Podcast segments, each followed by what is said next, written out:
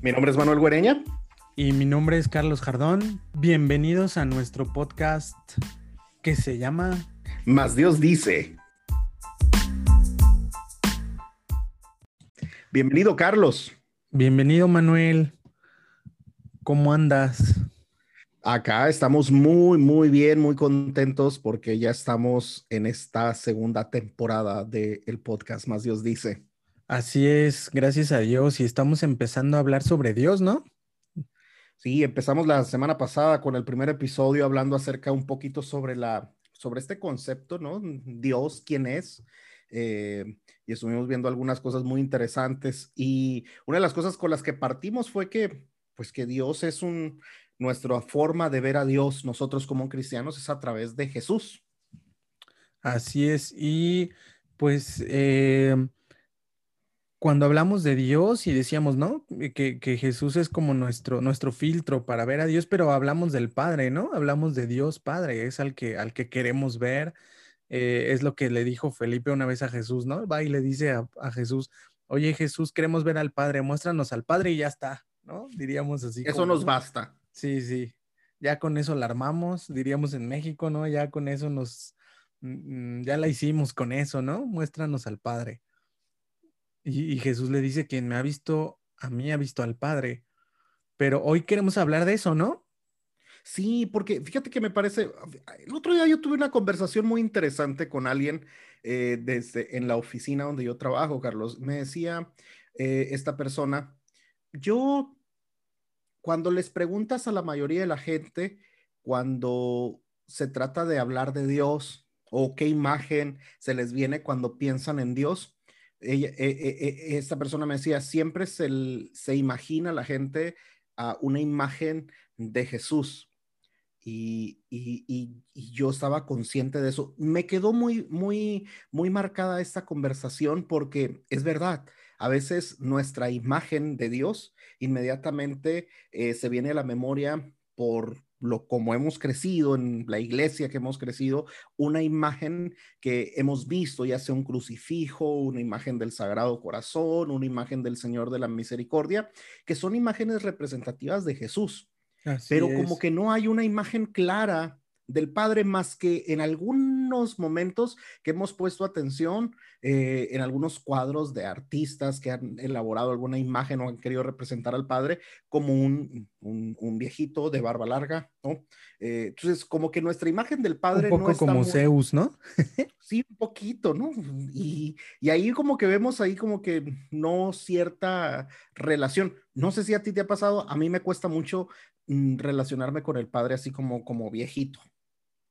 Sí, no, no, y además, este, eh, sabes que yo, yo creo que en el fondo, digo, todo mundo ha visto estas imágenes, ¿no? De, de, eh, de, pues, un señor viejito, a Jesús y la paloma en medio, que después hablaremos del Espíritu Santo también, ¿no? En algún momento. No se lo pierdan.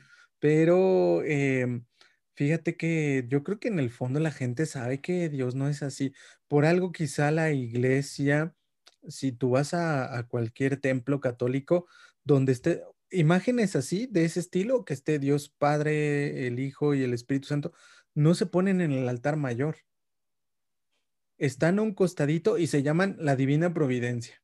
Si te fijas, no se llama Dios ni se llama la Santísima Trinidad. Es cierto eso. Yo creo que eso ha sido muy bueno de parte de la iglesia, eh, como que ponerle esos límites al arte, ¿no? O sea, decir, bueno, no es Dios, ¿no? No, no podemos poner una imagen así en el altar mayor. De hecho, en el altar mayor, eh, quien está o debe estar es un crucifijo, ese debe ser, e, ese es infaltable.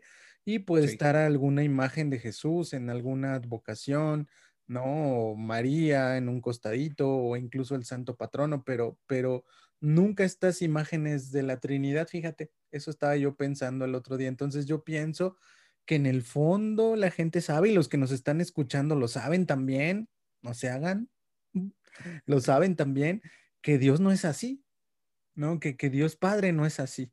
O sea, debe ser más bello que eso, debe ser más increíble que eso que se ve en las imágenes. ¿O tú cómo ves, Manuel? No, definitivamente. O sea, cualquier cosa. Lo hablábamos la semana anterior, cuando estábamos compartiendo acerca de Dios y esta, tú hacías referencia al libro del Éxodo, cuando está hablando Dios con Moisés, entregándole los diez mandamientos y esta onda de no te harás imagen de mí, ¿no? Sea, eh, no limitando al arte, no diciendo estoy en contra del arte, sino a nuestra forma de percibirlo, la imagen que nosotros tenemos.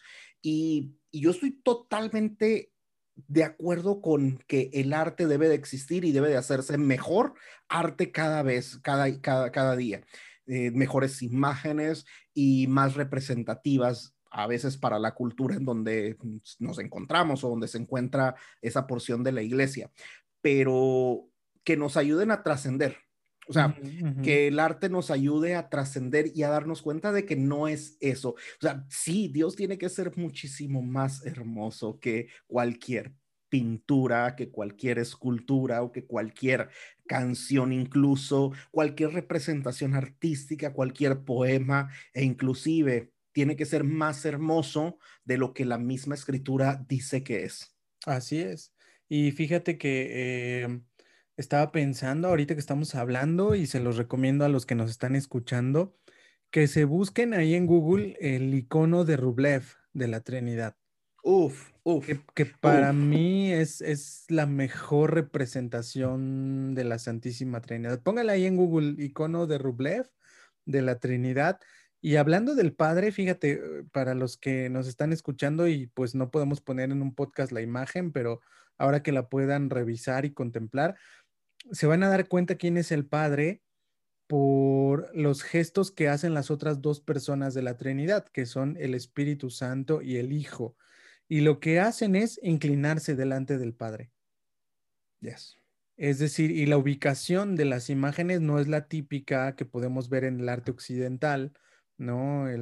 se, representa al padre como un viejito y se pone a la derecha al hijo, porque así dice la escritura, ¿no? Que, que está a la derecha del padre. Pero en este icono de la Trinidad, más bien está representado un círculo en movimiento. Por lo mismo, el padre no está donde nosotros normalmente lo ubicaríamos. Entonces, ahí se los dejo de tarea a los que nos están escuchando. El padre lo van a reconocer porque los otros dos personajes están inclinados ante él y, lo están mirando a él, ¿no? Y ahorita probablemente los que nos están escuchando, algunos dirán, ay, pero ¿cómo están inclinados ante él si los tres son lo mismo? Recuerden, nuestros queridos escuchas, que los padres de la iglesia, los, estos escritores cristianos primitivos que nos explicaron las escrituras, basándose en lo que les enseñaron los apóstoles, estos padres de la iglesia decían que el Padre es la fuente de la Trinidad. Y fíjate, a lo mejor los mismos que nos escuchan, Manuel, no se han percatado a quién están dirigidas todas las oraciones de la misa. Eso es muy interesante, Carlos. No están dirigidas a Jesús, salvo una que es opcional. Ahí se los dejamos de tarea o les decimos cuál. Hay solamente una dirigida a Jesús en la misa y es opcional, no necesariamente la tiene que decir el sacerdote. Y es esa que dice, Señor Jesucristo, que dijiste a tus apóstoles, la paz les dejo, mi paz les doy. Es la única. Todas las demás oraciones de la misa están centradas en el Padre. Y la oración más importante, más increíble, y, a lo mejor si tú nos estás escuchando y no eres católico o estás empezando apenas a conocer lo que es la fe católica, o la fe cristiana con sabor católico. Y si quieres saber realmente cómo rezamos y cuál es la oración más importante católica, es esta.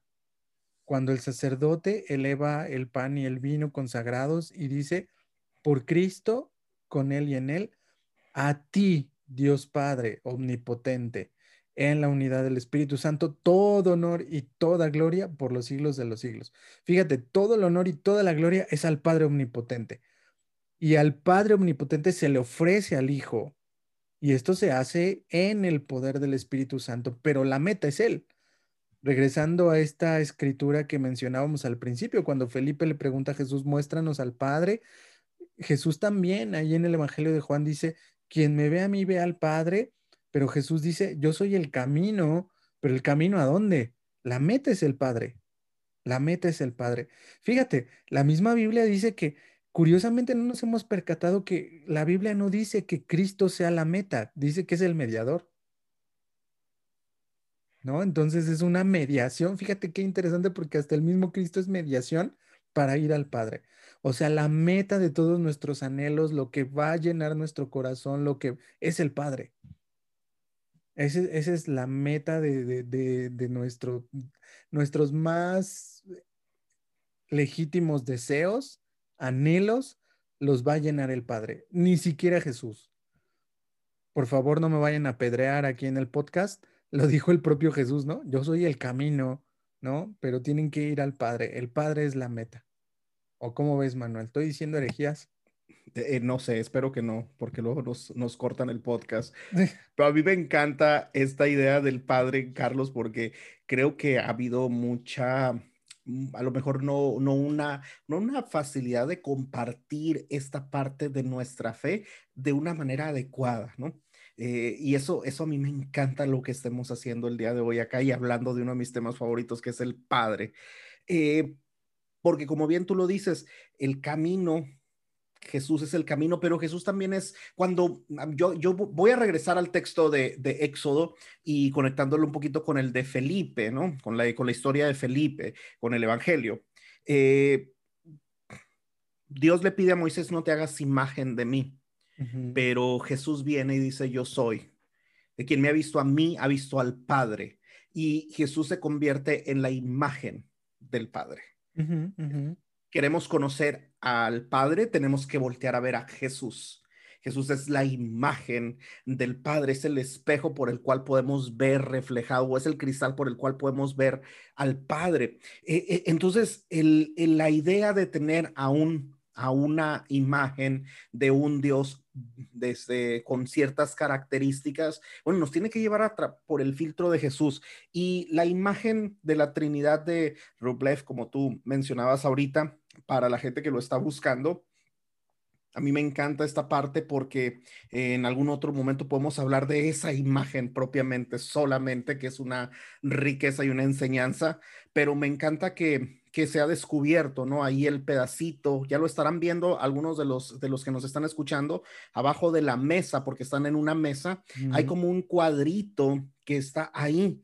Y según los ah, que han revisado esto, esto se debería atribuir este rectángulo a un espejo o a una especie de metal que refleja a la persona, eh, porque estamos invitados a este movimiento a este, a este baile que tiene esta imagen. E, estamos, Dios siempre está queriendo que formemos parte de esta familia. Nunca es la Trinidad sola para ellos en sí, sino invitándonos a formar parte. O cerrado, un círculo cerrado. No dejan el círculo abierto para que quien contempla esta imagen se vea parte de esa cena. De hecho, ojalá los, los que nos están escuchando ya la estén mirando la imagen porque justamente lo que vemos es un círculo abierto eh, y en el centro queda un espacio en el que cabría otra figura del mismo tamaño. Exacto. Y, esa es la invitación que hace la Trinidad a que, a que las personas como tú y como yo participemos de eso, ¿no?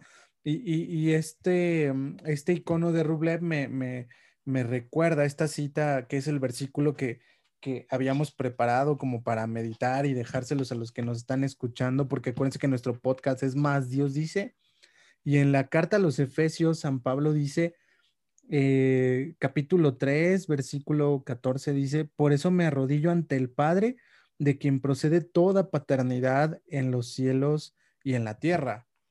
Fíjate, ¿no? San Pablo dice, me arrodillo ante el Padre, de quien procede toda paternidad, ¿no? En los cielos y en la tierra.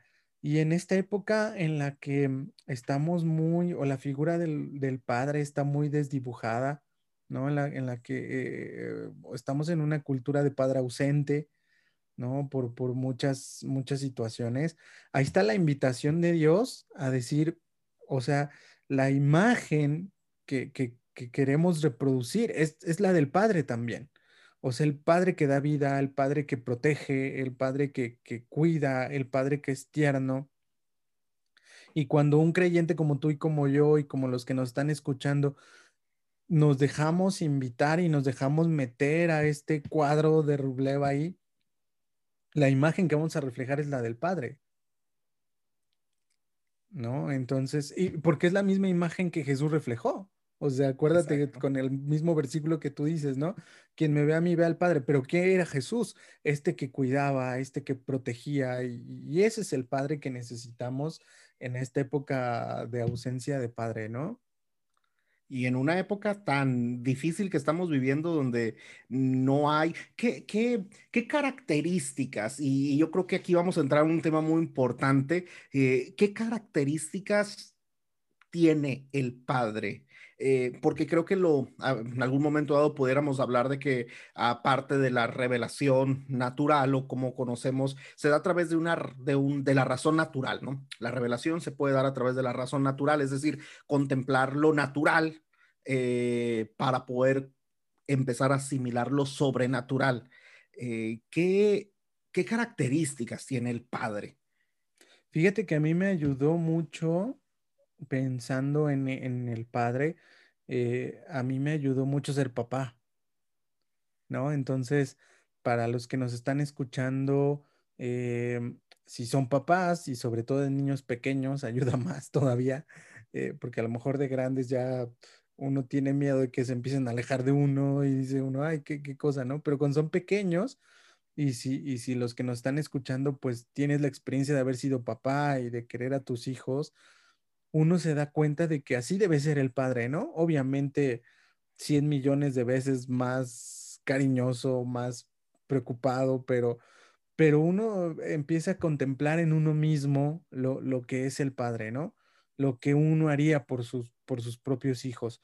Em, fíjate que eh, haciendo o pensando en esta imagen y pensando en Jesús también, a mí en lo personal, Manuel, a lo mejor ya hablaremos de esto alguna vez también, pero a mí en lo personal me ha costado todavía, hay veces que lucho un poco con esto, entender la muerte de Jesús en la cruz, ¿no? Este, em, digo, a lo mejor los que nos están escuchando dicen, ay, pero si eso es fácil, mi catequista se lo sabe. Bueno, muy bien, yo las envidio, ¿no?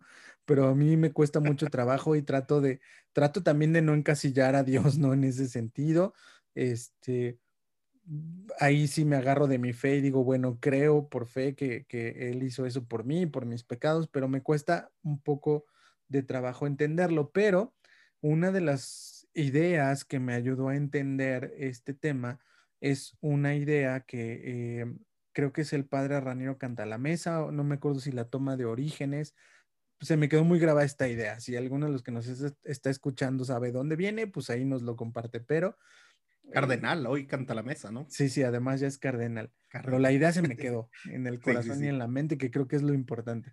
Y eh, decía él que eh, el padre da al hijo, pero lo que hace el padre no, no es que el padre sea cruel y diga, a ver, hijo, ve a morir, ¿no? Sino que más bien dice, canta la mesa o orígenes, alguno de los dos dice, lo que pasa es que un padre humano, un padre de la tierra, cuando ve sufrir a su hijo una enfermedad y lo ve ardiendo en fiebre, lo ve a lo mejor con dificultad respiratoria, lo ve, eh, pues se siente de alguna manera impotente, pero el sentimiento de paternidad, ahorita que está diciendo aquí San Pablo, ¿no? Que del Padre proviene toda paternidad. El sentimiento de paternidad más legítimo es, quisiera yo estar sufriendo eso y no mi hijo. Y yo leí eso hace algunos años y ahora que, yo fui papá y, alguna vez que vi a mi hijo, literal como lo describe esta imagen, ardiendo en fiebre y eh, tenía principios de asma, tal vez tenía tres o cuatro años mi hijo, y, lo vi desfallecer en mis brazos por la fiebre. Y, yo no sabes cómo el corazón se me apachurró así, y sí tuve este sentimiento de decir, híjole, ojalá no quisiera que te estuviera pasando a ti, que me pasara a mí, ¿no? O sea, tú no tendrías por qué sufrir esto fueron unos, no sé, una hora en lo que lo llevé al hospital y todo eso, pero, pero de verdad fue un sentimiento que yo dije, ¿por qué te está pasando? No te debiera pasar a ti, me tendría que estar pasando a mí. Y después de esta experiencia digo, bueno, gracias a Dios mi hijo está bien y solo fue, el, te digo, esta hora angustiosa, pero yo creo que Dios lo permitió también porque ese mismo día ahí entendí eso que dice el eh, Monseñor Canta la Mesa. Bueno, no, no sé si a Monseñor, a los cardenales se les dice Monseñor, pero, o su eminencia o su excelencia, pero, pero, pero esta idea, ¿no? Porque te digo, esa noche yo dije, wow, así siente el Padre Dios por nosotros.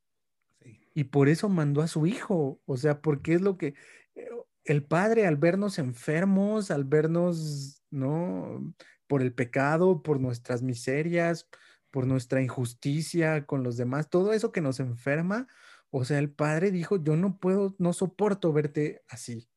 Tengo que hacer algo y tengo que eh, enviar a lo que más amo, ¿no? Eh, que, que, es a mi hijo, para que él sea el que cargue con todo esto, ¿no? Y al padre seguramente le costó desprenderse de eso, pero fíjate, así entendemos también como Jesús dice, quien me ve a mí ve al padre, porque es el padre el que en realidad siente este dolor del hijo que, que no aguanta verlo enfermo, ¿no?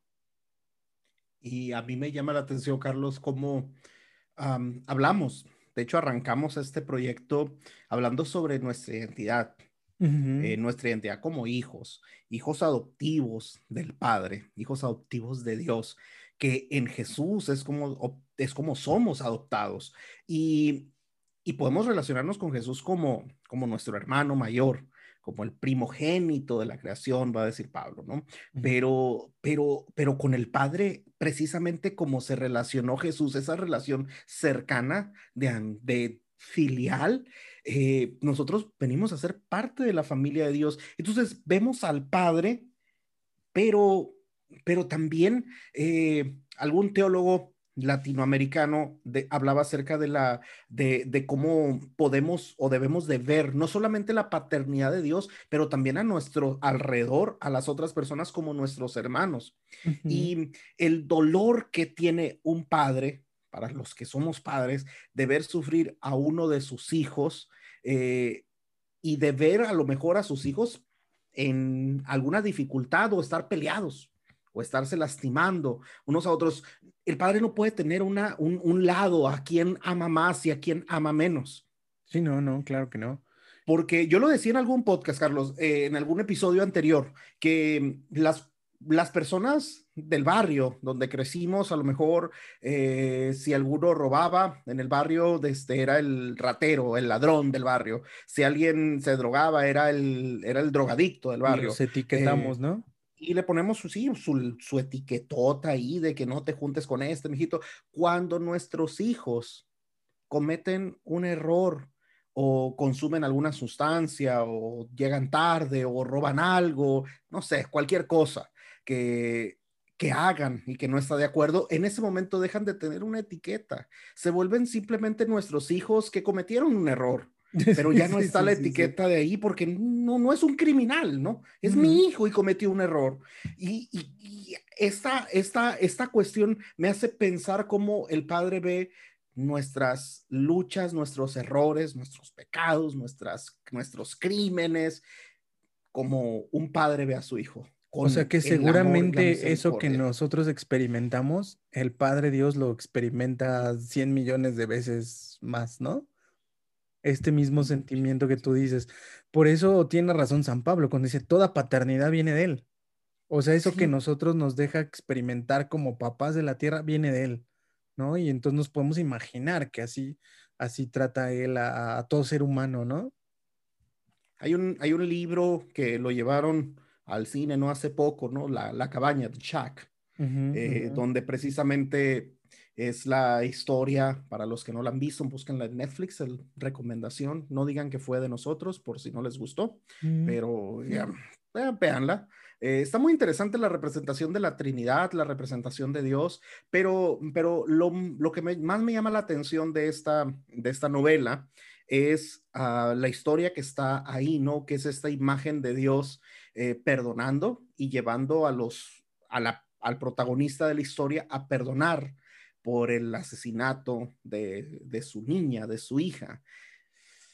O sea, yo luché mucho con la historia, Carlos, porque eh, luchas demasiado, porque te pones en el lugar de un padre que le han asesinado a su hija, a su pequeña, a su princesa, y los procesos de perdón para comprender que Dios sufre por murió por los pecados aún del asesino de su hija. O sea, ah, yo luché con esa película, pero me hizo entender de alguna manera que, que si mis hijos estuvieran teniendo una discusión, yo tendría la misma actitud, no tanta, a lo mejor, por, claro que no, no igual que el padre, pero no dejaría de amar a ninguno de mis dos hijos.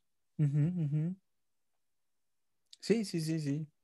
Sí, vean esa película, sí, se las recomendamos y, y, fíjate, ahí por ejemplo, el padre es, es representado por, por una mamá, más bien, ¿no?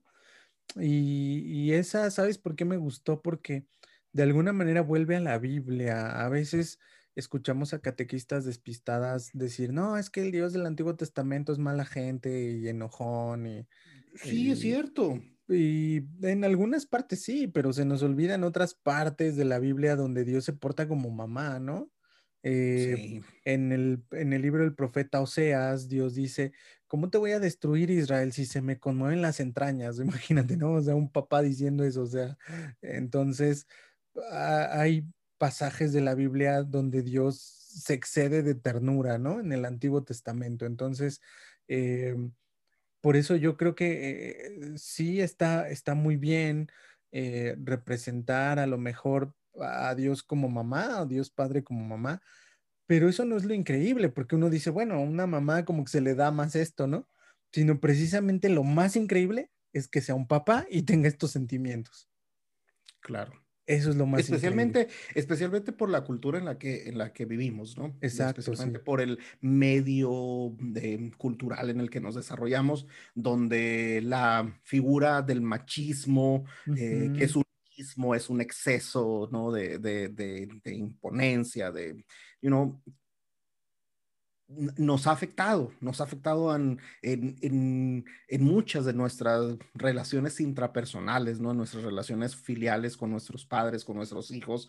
Eh, nos ha tocado ver casos, ¿no? Donde donde se le dice a los niños que no pueden llorar, por ejemplo, porque son hombres, porque no deben de experimentar eso, o que el papá nunca abrazó, nunca dijo te amo, nunca dijo te quiero, nunca dijo, eh, nunca, no estuvo presente, no dio un abrazo, etcétera, no dio muestras de afecto para no, para mantener esa postura, ¿no? Y, y precisamente eso es lo que no hace el padre ese tipo de paternidad o de forma de actuar dentro de, dentro de la paternidad de Dios es lo que no hace. Dios aparece, sí, siendo justo, pero también amando, también siendo tierno, también siendo cariñoso.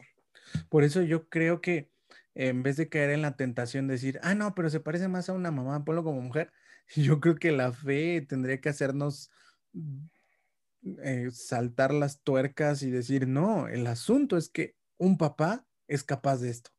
O sea, de esta ternura, de este amor, de este, ¿no? Eh, porque a lo mejor el camino fácil para el arte, para el cine o para, para hasta para la teología, ¿no? Sería decir, no, llámale Dios Padre y Madre. Ah, bueno, es papá, pero le matizas luego, luego, ah, pero es como mamá.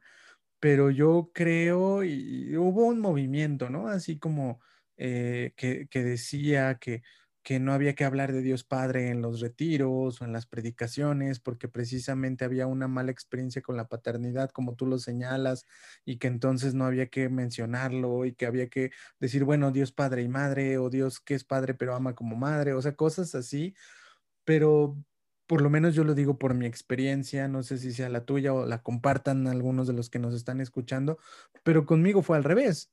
Digamos, yo ahorita, eh, sí, mi papá pues culturalmente, pues fue un papá como toda la mayoría de los papás latinos, o sea, bastante lejano, poco cariñoso, ¿no? Este, yo puedo decir que recuerdo el par de ocasiones en que mi papá me dio un abrazo muy sincero, porque solo fueron un par de ocasiones, ¿no?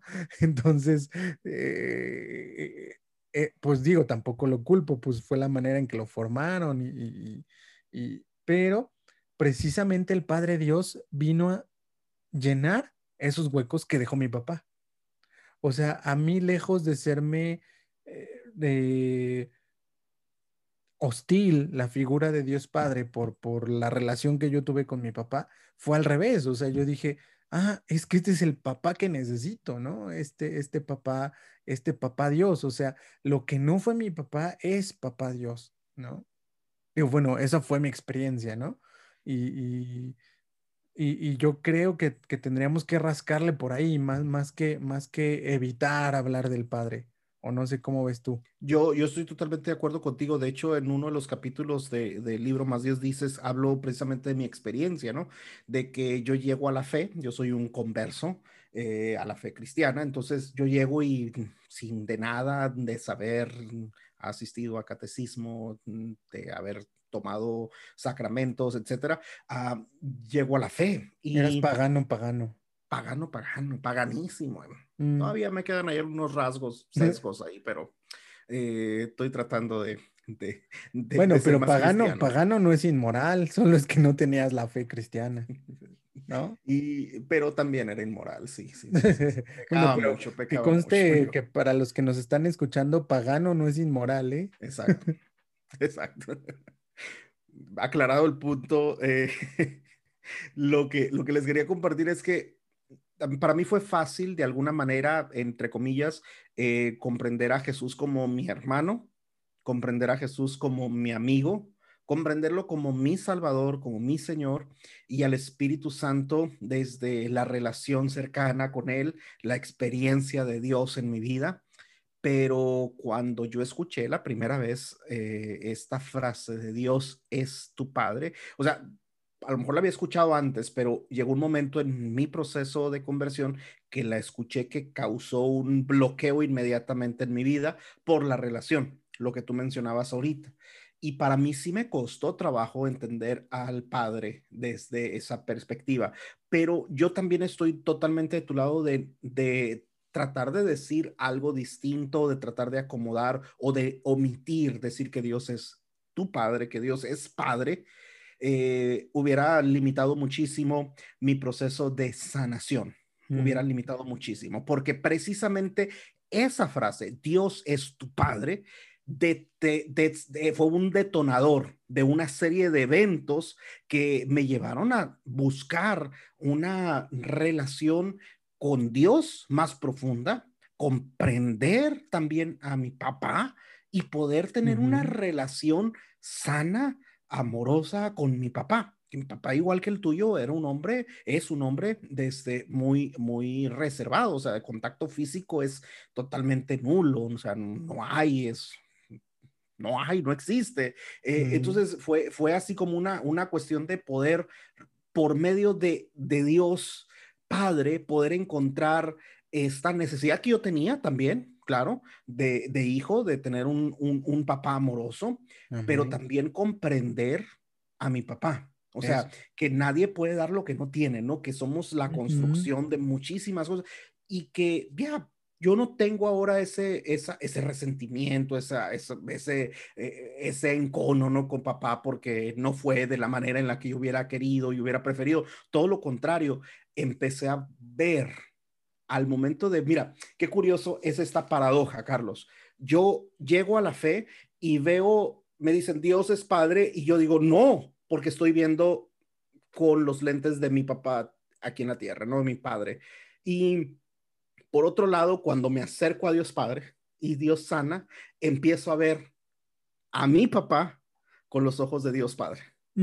O sea, empiezo a cambiar esta, esta, esta, cuestión de ver lo negativo de papá y empezó a ver, empiezo a ver las cosas positivas de papá, la paternidad que tiene eh, y que nunca mm, estuvo ausente esta paternidad, el amor que me tiene como hijo, el amor que, el sacrificio que ha hecho para sacarnos adelante, etcétera, etcétera, ahí está presente, pero que yo no lo veía porque yo tenía una forma de querer que fuera él.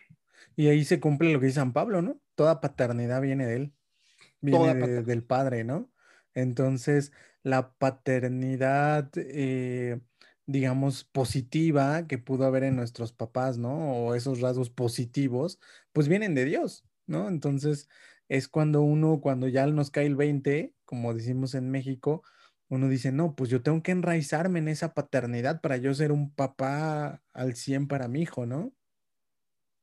Y ir cambiando esta, esta, esta cultura, esta forma de, de, de manifestar nuestra paternidad. Yo creo que hemos avanzado, creo que hemos avanzado en, en cuestión de, hay más, eh, hay más evidencia, hay más, o sea, puedes tomarte un buen curso de cómo ser mejor papá y, y creo que tenemos al acceso, ¿no? Ahora, especialmente en tiempos de COVID, podemos acceder a cualquier curso. Ya de haber podcast por ahí. Y de, tiene que haber algún podcast ahí increíble sobre cómo ser mejores padres y cómo mejorar, pero definitivamente creo que, que el mejor papá, y está bien que podamos aspirar a ser el mejor papá, pero somos seres humanos y, y, y, nosotros vamos a equivocarnos, pero tenemos que ser transmisores de la buena noticia de Jesús. Tenemos que repetir el mensaje de Jesús, es decir, tenemos que seguir predicando el evangelio que Jesús nos llevó, vino a traernos, y es la idea de que Dios es Padre. Y que toda paternidad viene de Él no de mis fuerzas, no de que, porque como dices, somos seres humanos y vamos a fallar, ¿no? Pero entonces ahí es donde viene la fe y creer lo que Dios dice, o como se llama este podcast, más Dios dice, que toda paternidad viene de Él. O sea, no viene de mi propio esfuerzo. Claro, yo tengo que poner mi esfuerzo, y... pero ese esfuerzo tiene que ser un esfuerzo por abrirme a esa paternidad de Dios, ¿no? Exacto. Exacto, abrirse a la paternidad, poder aprender. Y Dios nos puede enseñar a través de lo que Él dice en su palabra a poder ser mejores padres, para poder ser mejores seres humanos. Yo estoy convencido de que podemos aprender y de hecho debemos aprender de Dios para ser mejores padres. Amén. Pues vamos a orar por eso para cerrar este podcast, ¿no, Manuel? Mm, me parece genial, Carlos. Bueno, pues Esperemos que los que nos escuchen puedan tomarse un minutito para orar en ese sentido y te damos gracias en particular a ti, Dios Padre, porque eh, toda paternidad viene de ti y te pido que en este momento sanes nuestra relación con la paternidad. Todos tenemos una relación con, con la paternidad, mala, buena, pero no hay de otra todo ser humano tiene relación con la paternidad y, tú dices en tu palabra que toda paternidad proviene de ti en el cielo y en la tierra. Por eso yo te pido, Padre Dios, que sanes nuestra relación con la paternidad, ya sea que esto sea una relación con un papá concreto en la tierra, que estuvo presente o que estuvo ausente, solo tú lo sabes, Padre Dios. Yo te pido que toques esta área de la, de la filiación en nosotros que necesita de una paternidad. Tú tócala en este momento, Señor, de todos los hombres y mujeres que nos estén oyendo en este momento. Toca esa área tan sensible del corazón que necesita un padre, porque nosotros somos hijos o hemos sido llamados a ser hijos, pero todo hijo necesita un padre, si no, no puede existir el hijo. Entonces te pido eso, Padre Dios, que tú toques, llenes, restaures, hagas lo que tengas que hacer en esta área de la paternidad, porque toda paternidad proviene de ti. Yo te lo pido todo esto en el nombre de Jesús, Señor. Amén. Amén. Amén. Pues esto ha sido todo el día de hoy de nuestro podcast Más Dios dice. Nos vemos la próxima semana y recuerden que nos pueden seguir en nuestras redes sociales. ¿Cómo te encuentran a ti, Carlos? A mí me encuentran como Carlos Alberto Jardón en Facebook y como arroba el nivel 2 en Instagram y en Twitter, el 2 con número. Y a mí me pueden encontrar en Instagram como Manuel Guerena 1 y en Facebook como Manuel Guereña.